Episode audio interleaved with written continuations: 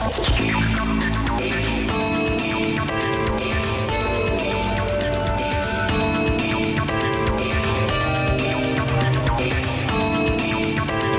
Tal? ¿Cómo les va? Soy Andrés Oppenheimer. Gracias por estar con nosotros. Ya se ha hablado mucho, muchísimo sobre la adicción tecnológica. El hecho de que muchos de nosotros no podemos resistir la tentación de estar constantemente mirando nuestros celulares, a ver si hay un mensaje nuevo, o no podemos evitar seguir viendo una serie de televisión cuando terminó un capítulo y nos quieren meter el próximo. Y se ha hablado mucho también de que esa adicción puede causar problemas psicológicos, sobre todo para los niños. Pero ahora acaba de lanzarse en Estados Unidos una nueva campaña pública contra la adicción tecnológica con una variante muy, pero muy particular. Está encabezada por ex ejecutivos y ex empleados de empresas tecnológicas y están culpando a esas compañías, a esas empresas, de estar creando plataformas intencionalmente diseñadas para volvernos adictos a ellas. Esta nueva campaña dice que el 50% de los jóvenes en Estados Unidos se sienten adictos a sus teléfonos celulares y sostiene de que eso se debe a que la industria tecnológica está usando técnicas para que los jóvenes y los no tan jóvenes estén constantemente pendientes de mensajes y notificaciones. ¿Es cierto o falso eso? Y si es cierto, ¿qué diferencia hay entre eso y la televisión? ¿Acaso los que estamos en televisión no hacemos lo mismo? ¿No le estamos diciendo a ustedes al final de cada bloque, no se vayan, quédense con nosotros, cuando volvamos les vamos a mostrar tal o cual cosa? ¿Cuál es la diferencia? Los directivos de esta nueva campaña llamada The Truth About Tech o la verdad sobre la tecnología dicen que hay una gran, pero gran diferencia. Se lo vamos a preguntar en detalle a continuación. Desde nuestros estudios en Washington nos va a acompañar James Steyer, profesor de la Universidad de Stanford y fundador de Common Sense Media, una organización dedicada a lograr que los medios tengan una influencia positiva en los niños. Esta organización ha dado 7 millones de dólares para esta nueva campaña de las que le hablaba recién, la verdad sobre la tecnología. Las encuestas científicas en Estados Unidos revelan que más del 50% de los jóvenes en el país admite que son adictos a sus teléfonos celulares. También desde Washington nos va a acompañar Tristan Harris, codirector de esta campaña y ex ejecutivo del Departamento de Ética de Diseño de Google. ¿Cuál es el modelo de negocio de Facebook, Google, YouTube o Snapchat? El modelo es el mismo, es captar tu atención, porque el precio de sus acciones se vincula con cuánto tiempo pueden acaparar tu atención. Y a medida que avanza el mundo, cada vez hay más cosas que compiten por tu atención. Vamos a escuchar lo que nos dijeron ambos y luego lo vamos a comentar con la doctora Marisa Zaret, psicóloga, directora de la División de Psicología del Hospital Infantil Nicholas Children's Hospital y conductora del programa Vive la Salud aquí en CNN en español. Invitamos también a estar con nosotros a representantes de Google, Facebook, Twitter, Instagram y Snapchat. Ninguna de esas empresas aceptaron nuestra invitación. Algunas nos mandaron una reacción por escrito que vamos a compartir con ustedes. Bueno, vayamos directamente a la entrevista que le hicimos al profesor James Steyer. Veamos.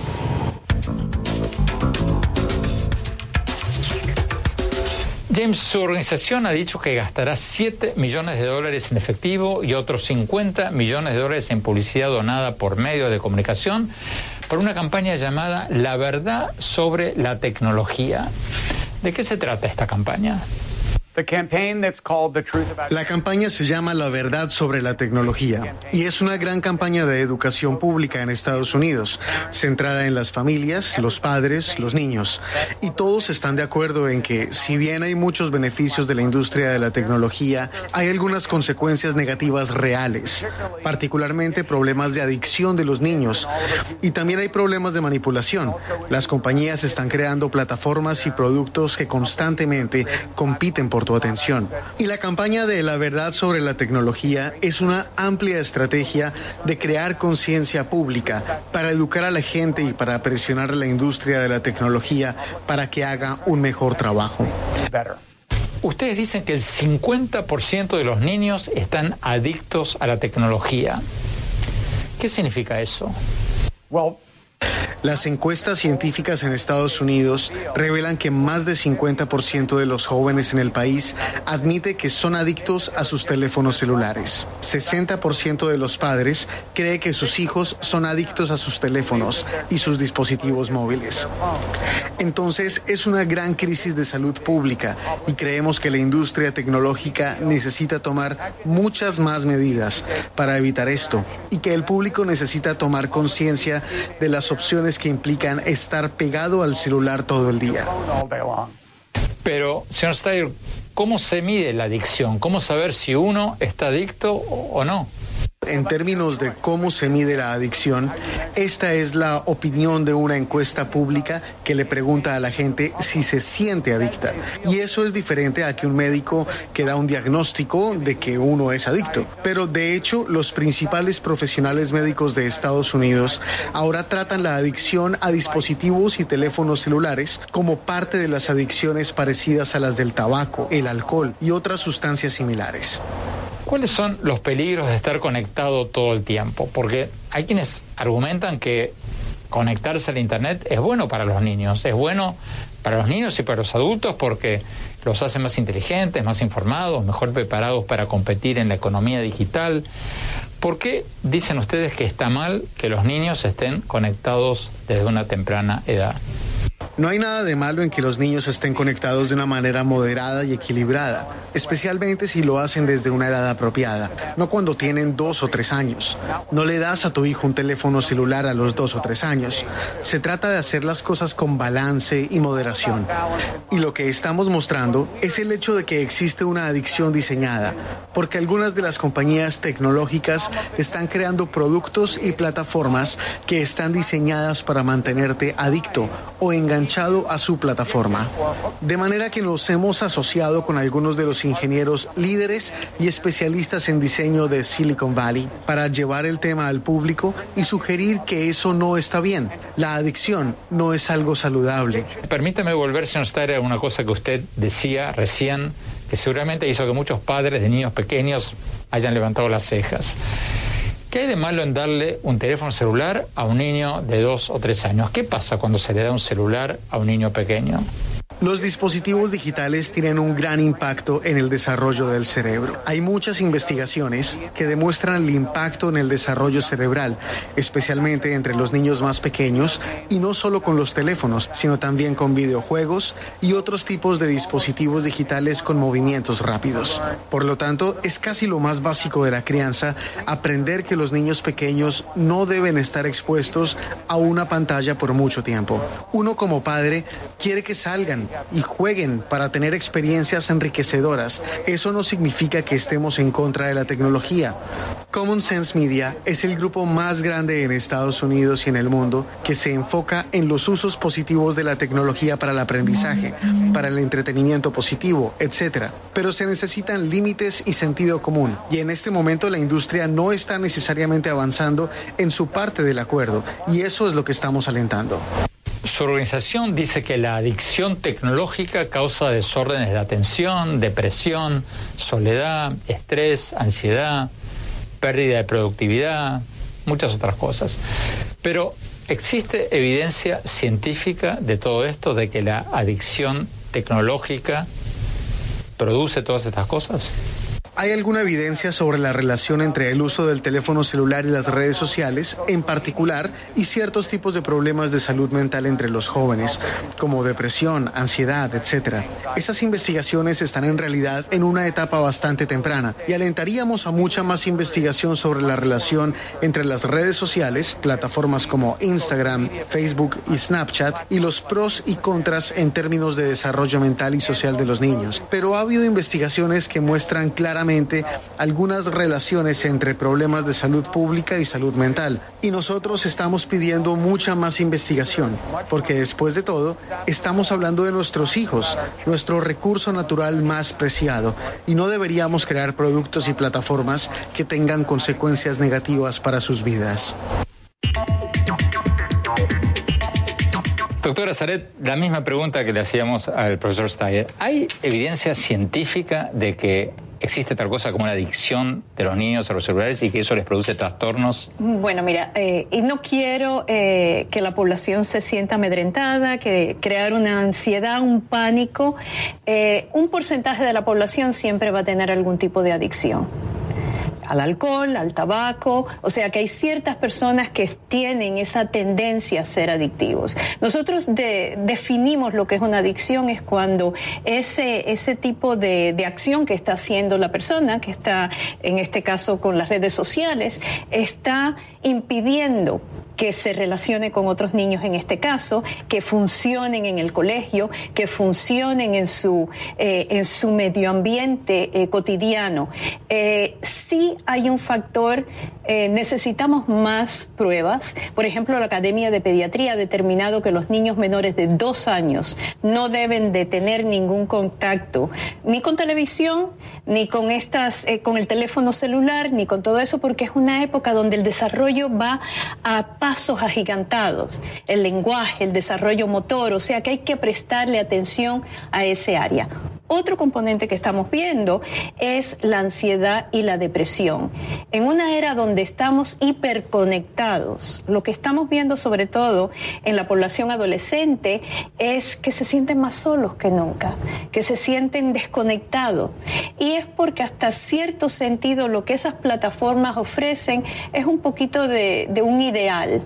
O sea, las fotos que subimos a Instagram, las mm. fotos que subimos a Facebook, o sea que es un campo que se está estudiando pero eh, la base primordial es una, balance, dos, modelo de los padres, porque él no habló de la adicción que tienen ahora, los ahora va a hablar en, el próximo ah. segmento, va a hablar de eso, pero, pero antes de ir a eso, es rápidamente porque me están pidiendo un corte.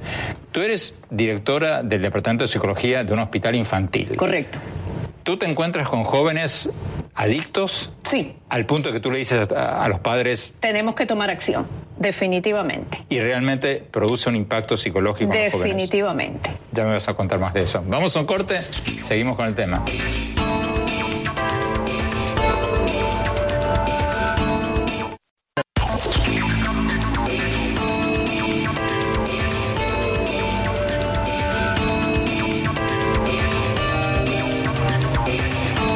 por seguir con nosotros. Estamos hablando sobre contra la adicción tecnológica, que dice que las compañías tecnológicas están creando intencionalmente, esa es la palabra clave, ellos dicen intencionalmente programas para que nos volvamos adictos a los mensajes de texto, a las notificaciones y a otros contenidos y exige que cambien estos programas, que las compañías cambien estos programas para evitar que los niños se conviertan en adictos a sus celulares.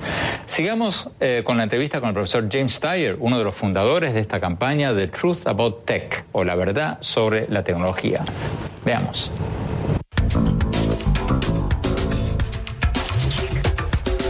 James Tyler, ustedes quieren que las grandes empresas tecnológicas cambien su forma de actuar. Pero, ¿qué exactamente quieren que hagan las grandes empresas tecnológicas?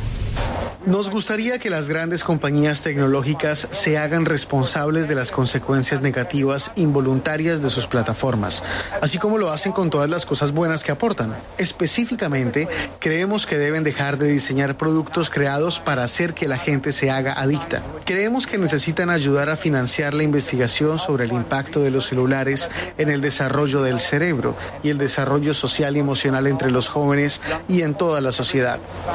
Y finalmente, creemos que necesitan educar a sus usuarios acerca de cómo apagar esos dispositivos y cómo crear configuraciones predeterminadas que no lo tengan a uno constantemente mirando al teléfono celular o a una pantalla. Hay un montón de cosas que la industria debe y puede hacer para cambiar ese paradigma. ¿Qué pasos concretos podemos tomar nosotros como individuos para no volvernos adictos a las redes sociales o a nuestros celulares? La respuesta simple sobre lo que se debe hacer es apagar el teléfono y tomar descansos. Si usted es un padre, un niño o un ciudadano promedio, no necesita estar frente a una pantalla 24 horas al día, 7 días a la semana. No necesita estar constantemente revisando su teléfono. Entonces, ese es el tipo de comportamiento individual que estamos alentando. Pero obviamente estás lidiando con plataformas y productos básicamente adictivos. Entonces, usen el sentido común. Ese es el trasfondo del asunto. Salga Salgan y disfruten del mundo, experimenten el presente y no se queden frente al teléfono todo el tiempo. Doctora Zaret, a ver, te voy a hablar como un adicto al celular. O sea, es fácil decir, hay que usarlo con moderación, eso lo puede decir cualquiera, pero ¿cómo hacerlo? ¿Qué podemos Mira, yo hacer? Creo que, y estamos hablando de niños, y yo creo que vamos a empezar eh, por cuando tú le das a un hijo, por ejemplo, un automóvil.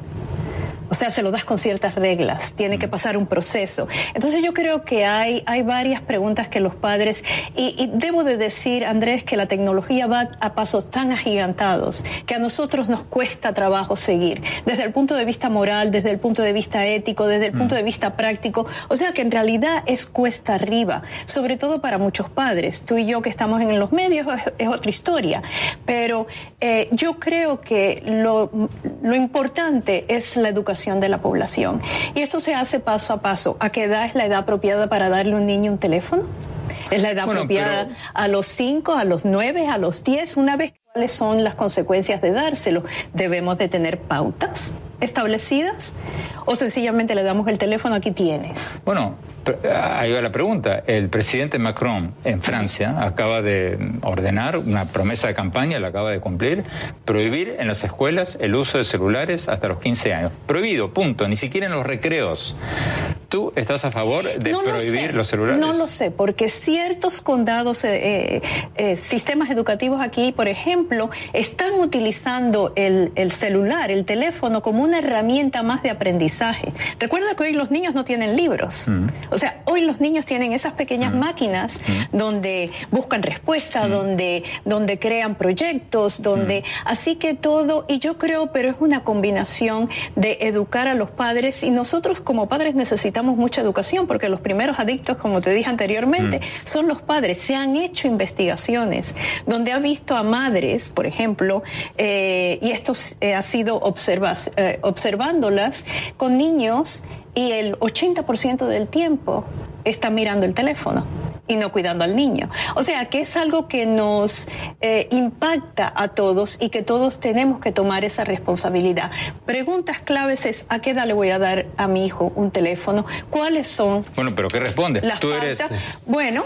Tú eres eh, la experta, o sea, ¿qué, qué le dirías tú a, a un hijo de 2, 3, 4, 5, 6, 7 años? No, no le daría jamás ¿Hasta un 7 teléfono. años? Ni ¿No le 7 daría? años tampoco. ¿Tampoco? Ni 8 tampoco, ni 9 tampoco. Wow. Quizás 10. Wow. Y con reglas a seguir. O sea, el teléfono se va a dormir. El teléfono descansa. O sea, y, y, eso es un reto que yo también le digo a los padres. A mí me pasó. O sea, a mí, en el sentido no con mis hijos, sino en mi vida personal, en este medio. Eh, yo tuve que tomar la decisión y decir a las 9 de la noche yo no contesto llamada. El que me llame, el que me tenga que contactar, que espere hasta mañana. Yo tengo que descansar. Yo tengo que dejar mi mente un poquito en blanco o, o, o envuelta en tonterías. Así que a un muchacho eh, el reto es para los padres a qué edad y obviamente Andrés depende de las circunstancias. O sea, y de la me- a familia ver, y de todo. vuelvo al tema porque me parece... ¿Te sorprendió no, que dijera me yo sorprendió, que a me parece un dato duro, un dato interesante. Tú no le darías un teléfono a un niño hasta los 10 años. ¿Qué haces No, cuando 10, ese niño... 11 o, o- o 12. Ok, ¿qué haces con ese niño? Todos los que tenemos niños pasamos lo mismo. Papi, yo vivo en una cárcel. Tú, todo- todos Ah, mis compañeros pero, tienen teléfono. yo soy el único pobre diablo que no tiene un teléfono. Parte, y me alegra, me, me encanta que hayas tocado el tema. Parte de ser padre es que no le vas a caer bien a tus hijos todo el tiempo. O sea, eh, la pregunta clave es para qué necesitas el, el teléfono, porque tus amiguitos lo tienen. Bueno, a mí me gustaban ciertos zapatos que no me los podía comprar o lo que fuese. O sea, lo que me O estás sea, diciendo es que la casa es una dictadura, no es una democracia. Mm, Más o menos. Bueno, es una dictadura Benévola. escucha- benévola y siempre dispuesta a escuchar a los muchachos. Siempre, porque muchas veces ellos tienen muy buenas cosas que decir. Ese es el otro lado de la moneda. Pero el padre tiene que tomar responsabilidad en el sentido de que si te lo voy a dar, va acompañado de reglas y responsabilidades. Todo privilegio debe de ir acompañado eh, de reglas y de, y de compromisos. Y es, es, una, es una doble vía. Muchos padres me dicen, no, ah, eh, se lo doy a la edad de 8 años por si hay una emergencia. Y mi pregunta siempre es, a la edad de 8 años, todos los niños tienen que estar con un adulto. ¿Qué tipo de emergencia? Eh, O sea que en ese sentido yo creo que es un llamamiento a los padres. Vuelvo y repito, no me gusta culparlos porque la tecnología va a pasos tan agigantados que en el campo médico, por ejemplo, nosotros estamos lidiando con problemas éticos, morales, etcétera, que son difíciles. Tenemos que ir a un corte, Marisa. Eh, decíamos al comienzo del programa que hemos invitado a varias compañías, a las principales compañías tecnológicas, a Google, a Twitter, a Facebook, a Instagram, a Snapchat ninguna nos ha mandado un representante. Apple nos mandó un mensaje diciendo, estudiamos profundamente la forma en que nuestros productos son usados y en el impacto que tienen en los usuarios y las personas a su alrededor. Tomamos esta responsabilidad muy en serio y estamos comprometidos con cumplir y superar las expectativas de nuestros clientes, especialmente cuando se trata de proteger niños.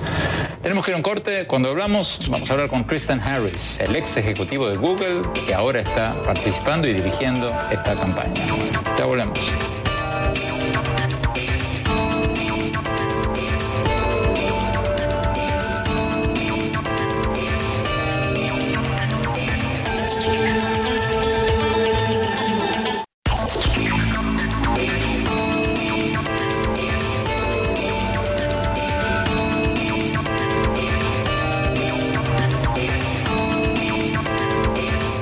Gracias por seguir con nosotros. Estamos hablando sobre esta nueva campaña pública contra la adicción tecnológica. Esta campaña que dice que las compañías tecnológicas están creando intencionalmente programas para que nos volvamos adictos a las redes sociales y a nuestros celulares. Vemos lo que nos dijo Tristan Harris, el ex ejecutivo de Google, que es cofundador de este nuevo movimiento. Veamos.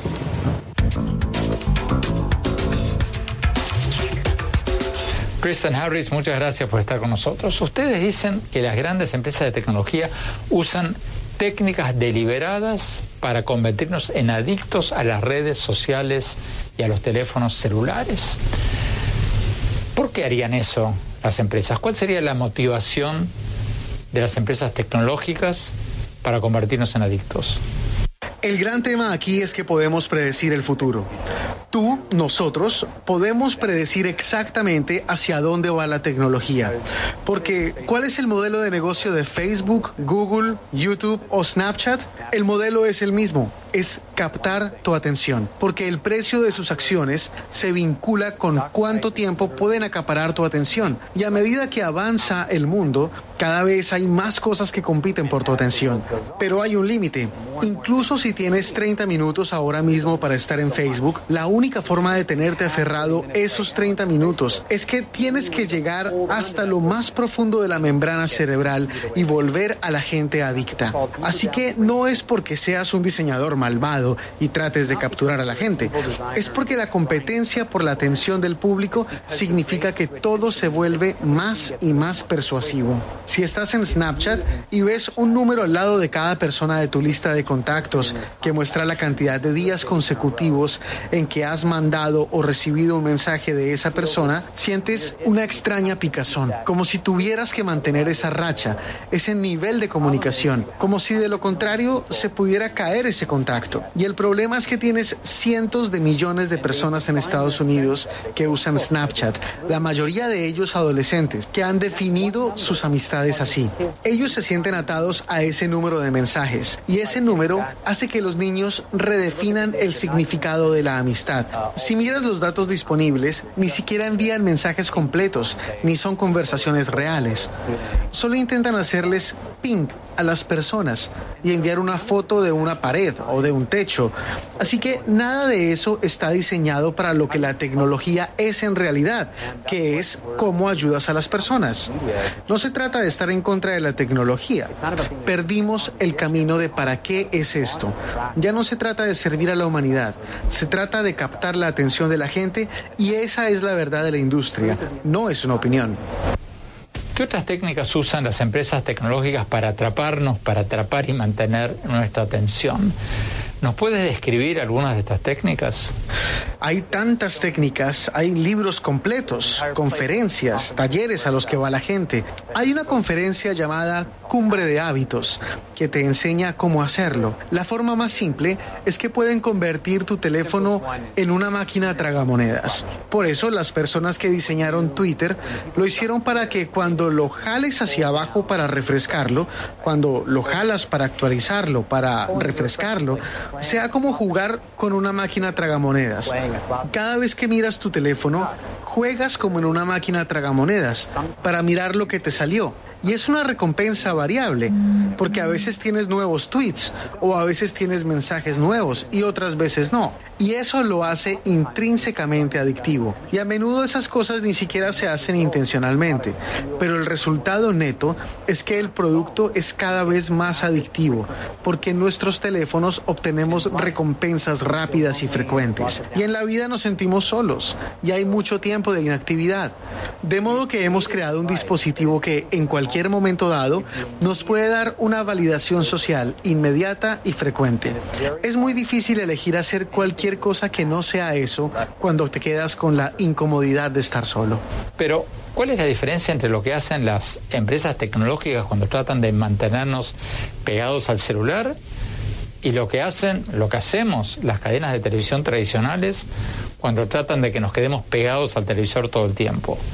Nosotros cada vez que vamos a un corte decimos no se vayan, ya volvemos. ¿Qué diferencia hay? Sí, esa pregunta surge a menudo. Y es, ya sabes, por lo que siempre nos preocupamos cuando hablamos sobre los medios, por los niños. En los 70 era porque los niños se la pasaban hablando por teléfono. En los 90 nos preocupaba que la gente estaba chateando todo el tiempo mediante mensajes instantáneos. Y ni hablar de los niños de hoy en día. Pero lo que es diferente esta vez es que en los años 70, cuando hablabas todo el tiempo por teléfono, detrás del teléfono no había un centenar de ingenieros que iban a trabajar todos los días para inventar nuevas formas de mantenerte enganchado a otras personas usando el teléfono. Y eso es lo que hace Snapchat. Ellos conocen tu psicología. Hay 100 ingenieros y hacen la actualización de cómo funciona el teléfono todos los días. Actualizan cómo funciona Snapchat todos los días y lo cambian para que ahora los niños se sientan obligados a enviar mensajes a otros chicos. Eso es nuevo. Eso nunca había sucedido antes. Tu teléfono en los 70 no se actualizaba. La mensajería instantánea en los 90 o en los primeros años de la década pasada no cambiaba la forma en que funcionaba para mantenerte enganchado. Eso es nuevo. Entonces, eso es lo que tenemos que arreglar. Kristen, tú eras un ejecutivo en Google ¿Hablabas abiertamente de estos problemas cuando estabas en Google? Y si lo hiciste, ¿cuál fue la reacción de tus jefes?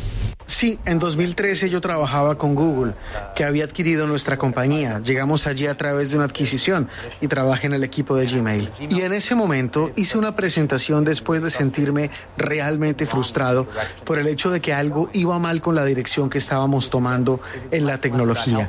Así que hice una presentación como un llamado a la responsabilidad moral en 2013. Y fue una presentación como un documento. Y se lo envié a 10 personas para recibir comentarios Y al día siguiente, cuando llegué al trabajo, había 300 personas viéndola simultáneamente. Así que sabía que comenzó a propagarse de forma viral en la empresa. Y tuve la oportunidad de hacer eso cuando era diseñador del sistema.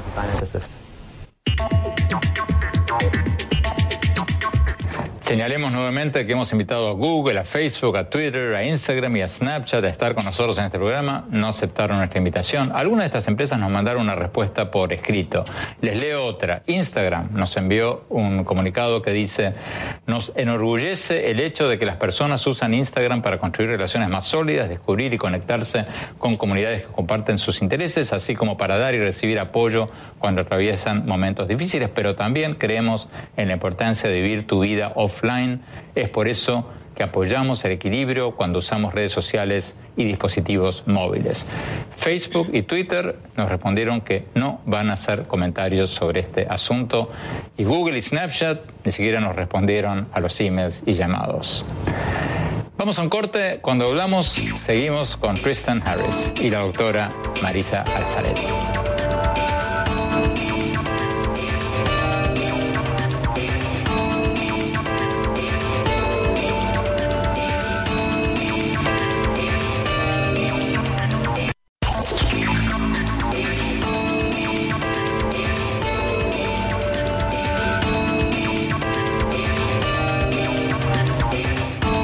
Gracias por seguir con nosotros. Estamos hablando con Tristan Harris, el ex ejecutivo de Google, que es cofundador de este nuevo movimiento contra la adicción tecnológica llamado The Truth About Tech, o la verdad sobre la tecnología.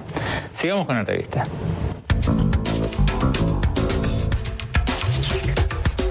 ¿Tú crees que las empresas tecnológicas están haciendo lo suficiente para evitar noticias falsas en las redes sociales? ¿Están haciendo un esfuerzo serio, genuino?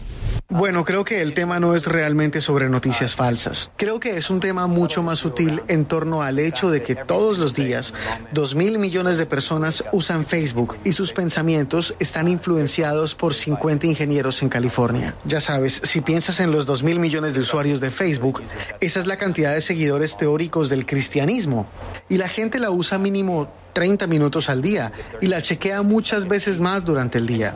El verdadero problema no son las noticias falsas, es cómo manejas éticamente la mente de muchas personas y su atención y por lo tanto sus elecciones. Porque antes de hacer una elección tenías que tener algunos pensamientos y esas ideas que tenemos están cada vez más influenciadas por la tecnología que estas compañías fabrican.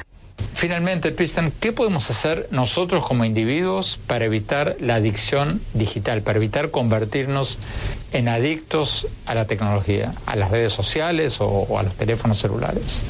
Lo más simple es desactivar las notificaciones, porque la mayoría de las notificaciones que recibes en tu teléfono no son en realidad porque un ser humano requiere tu atención, son porque hay una máquina que está tratando de encontrar la forma de que regreses a una aplicación. Puedes desactivar todas las notificaciones de cada aplicación excepto las de personas, como en el caso de Facebook Messenger o mensajes específicos de personas que no vienen de máquinas. Lo segundo que puedes hacer es poner tu teléfono en modalidad de fondo gris. Te lo mostraría aquí, pero probablemente no se vea en la cámara. Y si lo haces cuando miras tu teléfono y todo está en gris, eliminas los iconos coloridos y jugosos y el teléfono se siente más como una herramienta que con todos esos iconos coloridos que lo hacen sentir como una máquina tragamonedas. Te voy a dar un ejemplo. Cuando recibes una notificación que dice que alguien le dio un me gusta a tu foto, crees que es una notificación de una persona porque le gustó tu foto, pero no es así Sí, Es porque Instagram está tratando de encontrar la mayor cantidad de razones posibles a lo largo del día para tratarte de devolver a su plataforma. Y entonces primero es con un me gusta y luego es un retweet y estos son solo un nuevo conjunto de razones con las que están tratando de que regreses. Así que debes desconectar todas tus notificaciones y simplemente encender cuando alguien envía un mensaje de texto, porque sabes que se trata de una persona que requiere tu atención. Eso es lo que quise decir. Doctora Zaret, tú me decías en un bloque anterior de que no le darías el teléfono celular a un niño hasta los 10, 11 años. Vayamos del menor al mayor. ¿Qué pasa con los adolescentes? Leí eh, una declaración de alguien de Facebook que decía que los adolescentes miran hasta 150 veces por día su celular. ¿Qué le dices tú en el hospital donde trabajas a un adolescente que se siente adicto o se siente... En primer lugar, la mayoría de los adolescentes no se sienten adictos. O sea, eso le pasa al otro muchacho, pero no me pasa a mí. En segundo lugar, nosotros eh, tenemos que atacar este problema eh, y no quiero que los padres eh, se angustien y no quiero que cuando le tenemos miedo a este tipo de tecnología o todos estos cambios, nos tendemos a paralizar y nos llevamos las manos a la cabeza y decir, no hay nada que podamos hacer. Así que lo que miramos es cómo funciona ese adolescente y qué precio está pagando él y su familia por estar adicto, entre comillas, a ese celular. Así que, y vamos a no utilizar la, la palabra adicción, porque ya ahí estamos hablando de patología, sino qué precio está pagando esa familia y ese muchacho por estar conectado al teléfono. Eh, académicamente, socialmente, está envuelto en deportes, o sea, hasta que, a qué hora duerme. Pero concretamente, Marisa, porque me están pidiendo un corte, ¿tú le pondrías horas del día en que pueden usarlo, número de veces que pueden mirarlo? Eso se hace, eso se hace cuando se le da el teléfono al muchacho y eso se hace también cuando el muchacho, el adolescente, comprende que hay un problema. Eso no se hace así de ahora para luego. Eh, por eso es que yo siempre le digo a los padres, a la hora de dar es igual que cuando das un automóvil. Eh, lo das con ciertas Concretamente, ¿qué le dirías a un adolescente eh, cuando le das ese teléfono? Eh, cuando le doy, eh, lo más importante es que ese teléfono va a dormir porque el adolescente necesita dormir. E idealmente va a dormir fuera de la habitación del adolescente. Ese adolescente no se saca cuando estamos cenando en familia. o sea, hay ciertas reglas de acuerdo a las circunstancias, de acuerdo a la familia. Ahora, una vez que se le ha dado y se le ha dado rienda suelta a ese muchacho, es más difícil acortar la, la cuerda. Tenemos que ir a un corte, ya volvemos con la doctora Zaret, no se vayan, ya volvemos.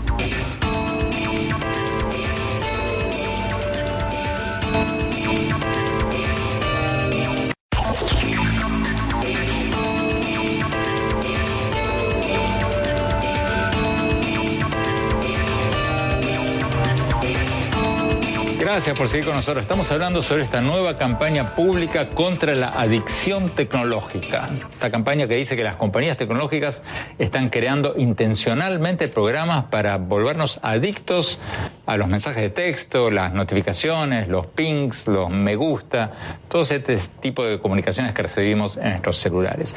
Doctora Azaret, en los bloques anteriores hablábamos de tus consejos para evitar o reducir la adicción en los niños, después hablábamos de qué hacer con los adolescentes. Bueno, ahora, ¿qué pasa con nosotros?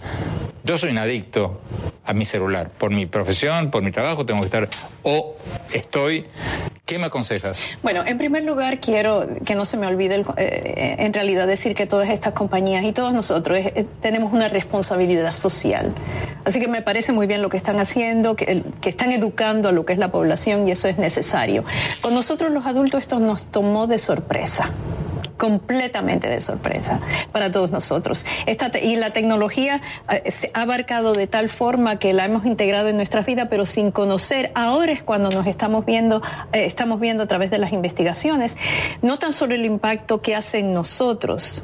Mencioné anteriormente con los adolescentes, pero lo estamos viendo aún más con los adultos, el impacto de las redes sociales en términos de la salud emocional del adulto. Y me refiero más acerca de la depresión, del sentido de, de aislamiento y soledad que estamos viendo en la población de jóvenes. Para quienes no somos psicólogos, explícame eso, porque, o sea, yo estoy en Twitter, en Facebook y que yo sepa, no estoy deprimido. O sea, bueno, mira, te voy a hacer, eh, eh, lo voy a hacer en forma de anécdota. Yo parte de lo que hago es enseñar a futuros médicos, jóvenes, muchachos jóvenes, veintipico de años, que están muy metidos en lo que es la tecnología y todo esto. Y una de las uno de, los factores que estamos viendo a nivel nacional es la, la depresión y la ansiedad en el cuerpo médico de diferentes hospitales. Eh, y yo le lancé a ellos las preguntas en una, en una era de hiperconectividad que ustedes tienen Facebook y todo esto, ¿qué es lo que está pasando?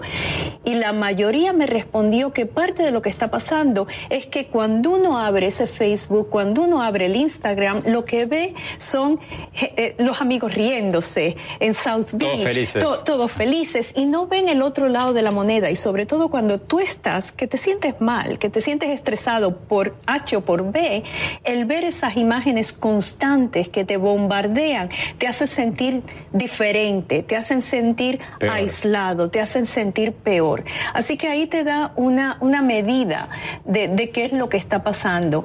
Igual que el adolescente, yo le diría al adulto, estamos perdiendo muchas horas de sueño, precisamente porque queremos estar eh, conectados y el sueño impacta cada ángulo en nuestra vida. O sea, son muchas aristas. Así que el consejo para el adulto es sentarse y preguntarse hasta qué punto está afectando mi vida cotidiana, mi relación, mis relaciones interpersonales. Y una pregunta muy grande, muy importante para todos los padres de familia es hasta qué punto está impactando mi relación con mis hijos. ¿Cuál es el mensaje que yo estoy mandando con mis acciones a mis hijos? Doctora Marisa Seret, muchísimas gracias, fascinante, se nos acabó el tiempo, lamentablemente tenemos que ir a un corte. Cuando hablamos, mi conclusión, mi reflexión sobre todo esto que hablamos hoy. No se vayan, sigan adictos, Oppenheimer representa.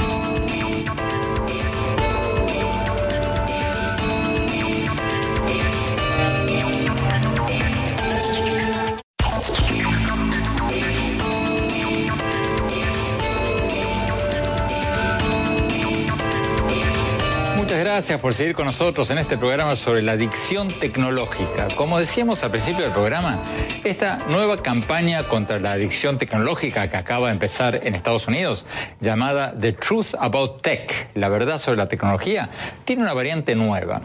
Está tratando de presionar a las compañías tecnológicas para que no usen técnicas que, según dicen, están intencionalmente diseñadas para volvernos adictos, especialmente a los niños.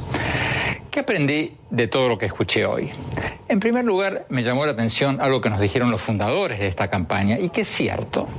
La cotización en bolsa de las compañías tecnológicas depende en buena medida no de su número de usuarios, sino del tiempo que logran mantenernos conectados. O sea, las redes sociales no aumentan su valor de mercado por tener tantos millones o miles de millones de seguidores, sino principalmente por el tiempo que permanecen pegados a sus pantallas los usuarios. Lo que más les interesa a los avisadores y a los inversionistas es cuánto tiempo estamos en las redes sociales. Y entonces hay una verdadera competencia por nuestra atención y por nuestro tiempo. Y eso hace que las compañías tecnológicas usen técnicas cada vez más sofisticadas para que nos mantengamos en sus respectivas plataformas la mayor cantidad de tiempo posible. ¿Qué habría que hacer al respecto?